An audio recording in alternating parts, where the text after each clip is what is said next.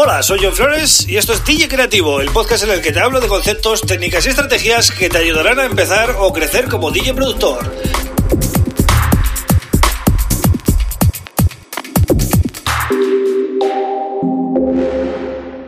Hola, bienvenido, bienvenida a DJ Creativo. Mi nombre es John Flores y este es el episodio número 105 del podcast. Bien, hoy voy a hablar de em, lo que hay que enviar a una sala cuando tienes un evento, ¿no?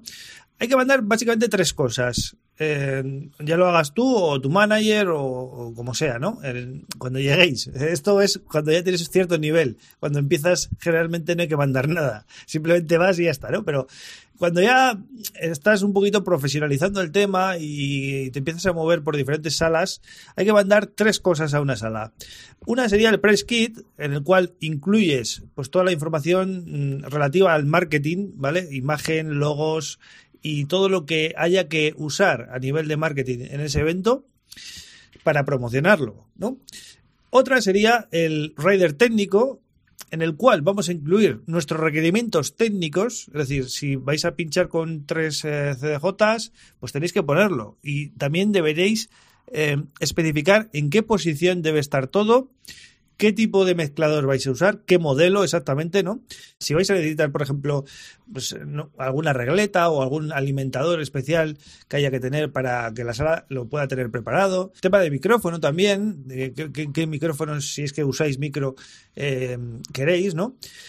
También eh, en cuanto a monitoraje, cuántos monitores queréis eh, y, cómo deben estar colocados también. Y básicamente suele ser esto, ¿no? Si un DJ normal no suele requerir de mucho más. Eso sí, el tema suele ser que cada DJ pues elige un modelo y una marca de mixer y y puede que pinche, por ejemplo, con, software de DJ con un Mac, entonces pues eh, pida un soporte o pida mm, espacio libre en la cabina o unas dimensiones en la cabina, ¿vale?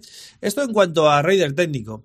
Y luego estaría otro rider que es el Hospitality Rider. Es decir, esto sería lo que pide ya el artista a nivel personal para consumir mientras está en la sala con sus eh, acompañantes, con, con quien sea, ¿no? Pues bebida, comida, etcétera, ¿no? Entonces, debe estar todo eso especificado previamente y se manda un email a la sala con todo, ¿no? Con el press kit, con el rider técnico y con el hospitality, ¿no? Las tres cosas para que la sala pueda empezar a organizarlo todo. Pero luego existe otro concepto que es el contrarrider. El contrarrider es cuando la sala abre el email, lee todos los requerimientos del artista y dice, bueno, em, nosotros no tenemos este modelo de mesa de mezclas, pero quizás le sirva este. O, bueno, tenemos unos monitores que no son la marca que especifica aquí, pero tenemos también unos monitores que suenan muy bien. O el micro no es de esta marca y es de otra.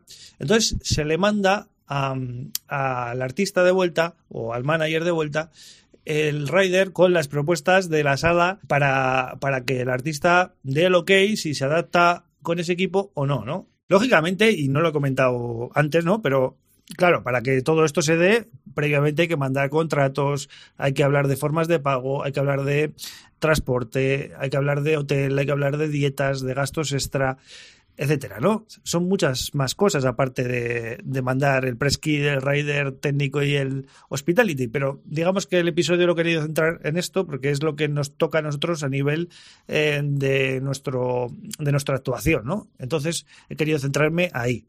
Entonces, eh, un consejo que os doy es que Mm, seáis flexibles siempre, porque al final a vosotros os interesa trabajar, entonces eh, debéis hacerlo fácil para que todo fluya, ¿no? Entonces, si desde el principio lo ponéis fácil a la sala, os van a tratar mejor cuando lleguéis, vais a evitar, eh, pues bueno, eh, roces y malentendidos y cosas así, ¿no? Que suele pasar mucho en, estas, en estos casos, ¿no? Y luego, de cara al hospitality, he visto de todo, he visto desde gente que pide agua ya está, y una toalla por si acaso suda o lo que sea con los focos o gente que pues pide de todo, ¿no? Bebidas de, de marcas caras, eh, un montón de detalles y caprichos, ¿no? Que luego realmente ni toca. Y, eso realmente es lo peor, ¿no? Eh, la sala se ha molestado, ¿no? En comprar todas esas cosas para que luego el artista pues ni siquiera las haga caso, ¿no? Entonces es una pérdida de tiempo. Yo creo que ese tipo de cosas además están de más cuando la sala lo único que quiere es hacer una actuación y el artista lo único que quiere es trabajar. Muchas veces nos dejamos llevar por la, bueno, por toda la burbuja, toda la tontería que mueve. Eh, el famoseo, ¿no? El, este mundillo cuando ya tienes un cierto nombre. Entonces yo os recomiendo que hagáis un rider técnico que sea bastante adaptable a cualquier sala y eh, hospitality, pues realmente, pues lo que consumáis, pero tampoco os paséis, ¿vale? O sea, lo que necesitéis, lo, lo, justo. Entonces, bueno, hay que mirar un poco por el negocio común, ¿no? Que la sala gane y que, que tú salgas contento de allí también y, y hagas un buen trabajo y, y, al final ganes dinero, que es de lo que se trata. Así que bueno, lógicamente este, este podcast va un poco para DJs nuevos que están iniciándose. También productores, ojo, porque claro, al final cualquiera tiene que ir a una sala a, a trabajar.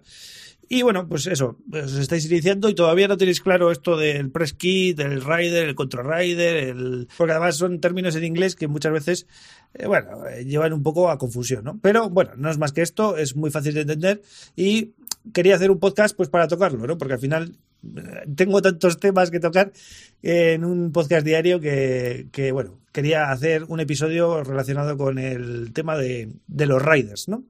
Así que bueno, hasta aquí el episodio número 105, viernes, cierro semana, 21 semanas ya seguidas con el podcast. Espero que te esté gustando eh, el contenido. Ya sabes que tienes temas tanto de DJ como de productor que puedes revisar en, tanto en los podcatchers, Apple Podcasts, eh, Google, Spotify, Evox, ¿vale? Y también en YouTube. Puedes dejar comentarios y pues eso, suscríbete al canal, suscríbete a los podcatchers y también si tienes tiempo y curiosidad, pues eh, pásate por johnflores.pro y ahí puedes ver un poquito pues eh, mi proyecto, lo que he hecho estos años y tal, ¿no? Y me puedes contactar, mandar email o lo que quieras, ¿vale? Así que nada más, yo vuelvo la semana que viene, el lunes, con otro tema súper interesante como siempre y espero que estéis ahí. Un abrazo.